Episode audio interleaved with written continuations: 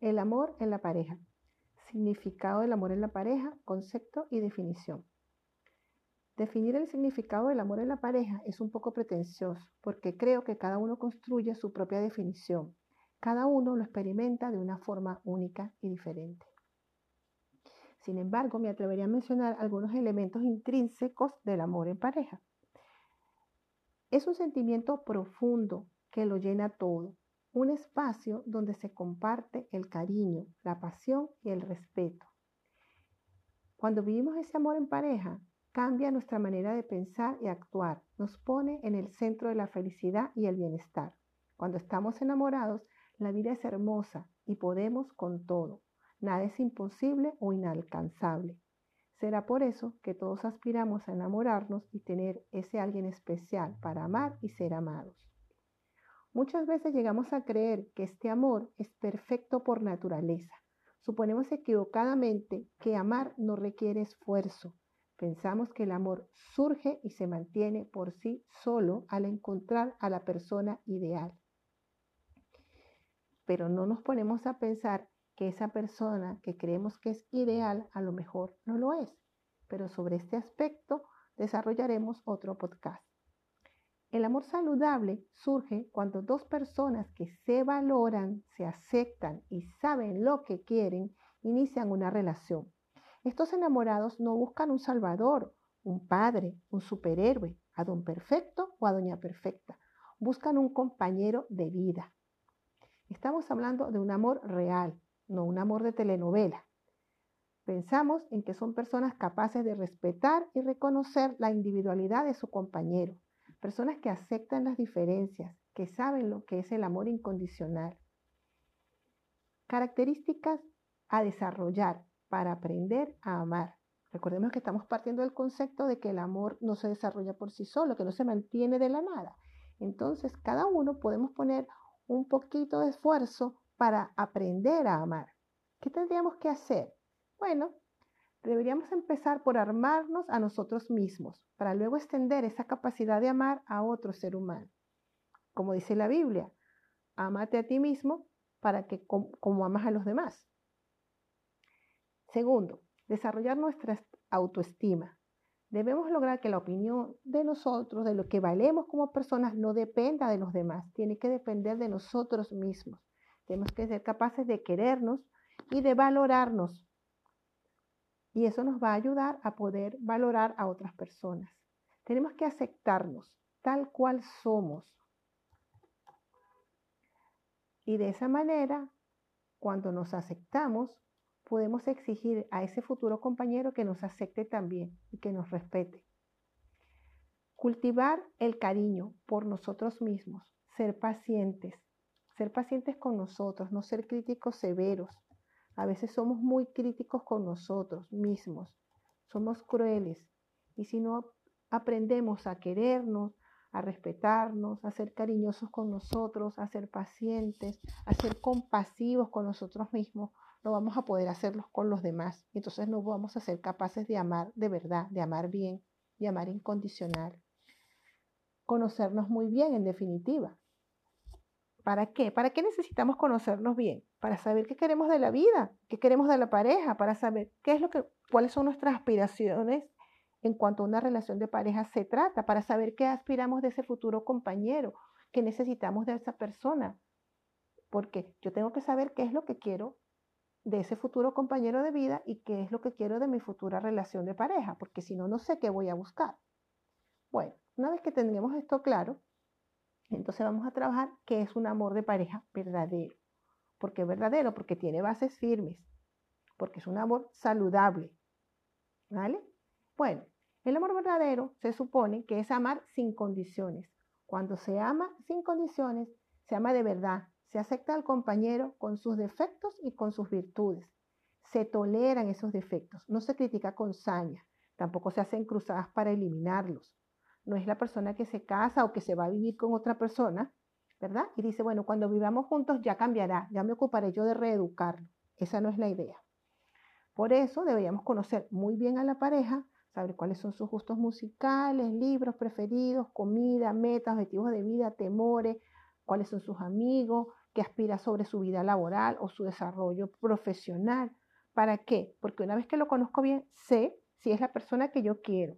Y a la vez, entonces, como ya sé que esa es la persona que yo quiero, que es la persona que se parece a mí o que tiene ciertas cosas en común, porque igual no va a ser, eso va a hacer que yo desarrolle una mejor relación con esta persona porque nos conocemos ambos muy bien, porque debe ser de parte y parte, de forma tal que la relación de pareja sea saludable.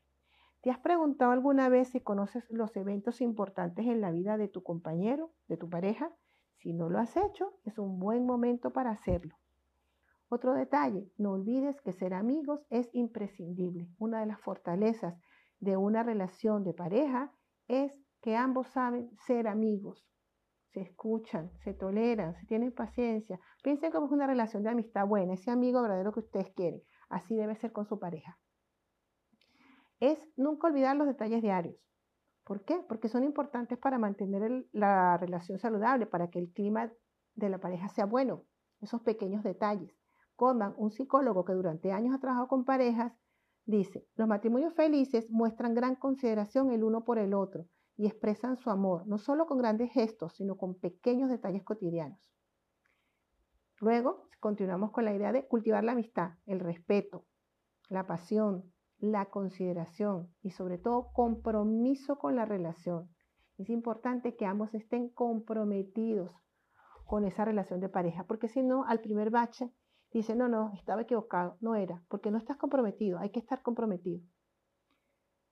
Es también ser paciente, ser amable en todo momento, siempre dar la mejor respuesta, no por el hecho de que vives con alguien, entonces te permite maltratarlo o ser desagradable. Eso no debería ser. Valorar las virtudes del compañero y aceptar que cuando se equivoca no deberíamos convertirnos en su verdugo o en su juez ni atacarlo con saña. Definitivamente enamorarse exige vivir de cara a nuestros sentimientos, ser amables con nosotros mismos y con nuestra pareja. Libros para mejorar el amor y la sexualidad en las relaciones de pareja. Bueno, les voy a recomendar unos cuantos libros que serían interesantes de leer. El primero realmente no es un libro, es un cuadernillo de trabajo. Se llama Parejas Felices debajo de las sábanas y es de Yvonne Dayaire. Es de terapias verdes. Es un cuadernillo que habla sobre los secretos de las parejas que disfrutan de su intimidad también anima a recuperar el placer cuando pasa el tiempo y este se va diluyendo. Es información práctica y tiene consejos bastante sencillos, pero no por ello menos útiles. Luego, ¿por qué el amor no es suficiente? del doctor Sol Gordon. Este libro en realidad ayuda a identificar a la pareja adecuada. Te da algunos tips para que tú sepas si esa persona es la persona que tú necesitas. Y también te dice con quiénes no deberías hacer pareja. Es bastante interesante. Es viejo el libro, pero es muy bueno. El otro libro sería Usted puede sanar su vida de Louis Hayes. Te ayuda con tu crecimiento personal y con tu curación emocional. Necesitas equilibrio, confianza y seguridad en ti mismo para vivir en pareja. La pareja es un equipo y cuando uno de los dos no está bien a nivel emocional, esto afecta a la convivencia. Incluso puede llegar a convertirse en la causa de fracaso de esa pareja. Luego, Maldito Karma de David Safir, una novela divertida sobre el secreto de la felicidad y cómo el amor guía la vida. Es interesante, te puede ayudar a entender cómo al final de la vida lo más importante es el amor, no solamente por tu pareja, sino el amor por todas las personas que están a tu alrededor. Y en el, en el, en el, en el artículo donde hablo sobre el amor, lo cerré con un poema de O'Donnell que habla sobre el amor incondicional. Se los voy a leer y si lo quieren leer, Luego lo tienen en el artículo. El amor es el sol que no cobra por sus rayos. Es el aire que llena todos los recipientes por dentro y los envuelve por fuera. Es el océano que acepta toda suerte de ríos sin importarle su procedencia. Es el árbol que no se jacta de dar sombra y abrigo y se inclina para ofrecer sus frutos. Es el agua del mar que derrite las piedras inflexibles de la arrogancia. Es el agua del río que sacia la sed de todos los seres vivos que vienen a su orilla. Es la invitación del sabio que ama lo que sabe y sabe lo que ama. Es un corazón grande que acomoda el universo entero y en el cual todavía sobra espacio. Con esto terminamos este podcast. Gracias por escucharlo. Hola, buenos días. Les habla Fanny Pavón. Hoy voy a hablar sobre los errores más frecuentes en una ruptura amorosa. El primer error es quedarse en casa sumido en la tristeza, abandonándose a su propia suerte. El segundo es autocompadecerse, sentir lástima por nosotros mismos. El tercero, criticarse severamente por los errores cometidos, autoflagelarse. El cuarto sería poner la vida en modo de espera, esperando hasta que el otro se arrepienta y regrese con nosotros. El quinto error sería idealizar a la persona que nos ha dejado. Recordar solo lo positivo, ignorando los aspectos negativos. Esto va a favorecer el siguiente error, que es quedarte atascado en el pasado, no vivir el presente, porque estás obsesionado con esa persona a la que idealizas y sientes que sin ella la vida no tiene sentido, que no, que no va a haber otra persona tan perfecta. Claro, es perfecta porque tú la estás idealizando, estás negando los factores, los aspectos negativos y te empeñas en recordar solo lo positivo. Esto a veces se hace de un modo inconsciente. La persona no se da cuenta de lo que está haciendo. Entonces ese sería el momento de detenerte y pensar, ¿realmente hay alguien perfecto? Mi abuela decía que lo perfecto no era de este mundo. Y eso es verdad. El, otro error sería rogarle a la persona entonces para que vuelva, para que, te, para que te acepte. Y de esta forma lo que vas a conseguir es que si, si la relación se retoma, quedas en una posición muy desventajosa donde no vas a poder exigir respeto y consideración porque estás desde abajo y el otro te mira como un Dios, un Dios al que han ido a buscar, al que han ido a, pedirle, por favor, que te, que te acepte. No sirve. En una relación de pareja lo más importante es el respeto, la consideración, la admiración. Es muy importante y si esto no está presente, la relación al final se va deteriorando. Exigir una explicación a la ruptura es otro error que se comete, pero exigirlo de una manera obsesiva cuando la persona se empeña en que le tienen que dar una explicación que, que sea lo suficientemente buena para ella. A veces las, las personas sencillamente te dejan porque, porque no quieren estar más contigo o porque tienen alguna razón que para ellos es valiosa, pero no quieren compartirla. Entonces lo importante aquí es aceptar, si me han dejado, yo tengo que aceptar que la relación terminó. Tengo que aceptar que en una relación son dos que quieren estar juntos. Y si uno no quiere hacerlo, sencillamente te tienes que retirar y aceptarlo. Es otro error, negar, negar que la relación se rompió y pensar sencillamente que no, que, que ya pasará, que ya pasará y que, y que bueno, que seguimos adelante como si nada.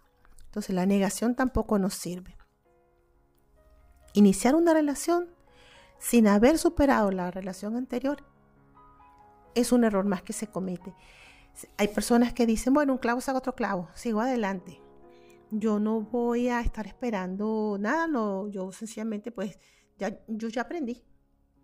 Y a veces no se ha sentado a pensar en qué realmente es lo que aprendió de esa relación, si es que se aprendió algo que normalmente debería ser así, pero a veces no lo pensamos, no analizamos la situación. Si inicias una relación sin haber superado la anterior, pues lo más seguro es que te lleve al fracaso y a, mayor sufrimiento.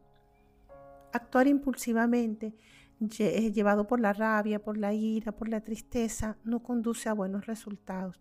A veces se inician estas relaciones porque se actúa impulsivamente o por actuar impulsivamente sales a perseguir a la otra persona, sales a rogarle, porque no te das ese tiempo para calmarte, para pensar.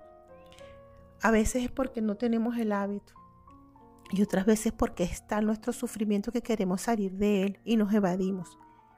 Y entonces nos dejamos llevar por, la, por las emociones porque hay una parte nuestra que es una parte niña que necesita que la amen, que la quieren y que sufre muchísimo y no entiende por qué, sea, por, qué la han dejado de amar. Deberíamos pararnos, respirar, autoconsolarnos y decirnos a nosotros mismos, todo está bien, yo sigo siendo una persona valiosa, sigo siendo una persona interesante, yo merezco ser amada y sencillamente pues esta relación ha fracasado, ha llegado a su término, tenemos formas diferentes de ver la vida, eh, tenemos otras necesidades y bueno, pues es un error, ya está, nos equivocamos, pero yo puedo seguir con mi vida, puedo retomarla, soy capaz de hacerlo y solo necesito un tiempo, un tiempo para ir asimilándolo, darte ese tiempo. Entonces, a partir de aquí, pues te voy a dar algunas pistas. ¿Qué podrías hacer? Voy a ser rápida. Pararte y poner tu mente a trabajar a tu favor, pensar en positivo, ser bondadoso contigo mismo, decirte mensajes positivos, eh, pensar en las cosas que sí has hecho bien, donde eres exitoso y saber que si uno es exitoso en algún área de su vida, puede llevarlo a cualquier otra área de su vida. Si eres bueno estudiando, pues eso te puede servir para todas las áreas de tu vida. Y todos somos buenos en algo. De forma tal que esa, esa parte positiva y esas habilidades las podemos llevar a donde queramos. Vamos a hacer actividades que nos ayuden a mejorar el estado de ánimo, como caminar, nadar, correr, ir al campo. Cuando nos movemos el estado de ánimo mejora y es más fácil conseguir esa salida y esa respuesta que antes no veíamos. Y empeñarnos en aprender de lo sucedido, haciendo un análisis lógico y responsable de lo que, de lo que pasó en nuestra relación para ver qué aprendizajes puedo obtener. Bueno, y hasta aquí llegamos. Espero que les sea de utilidad y nos escuchamos en el próximo podcast.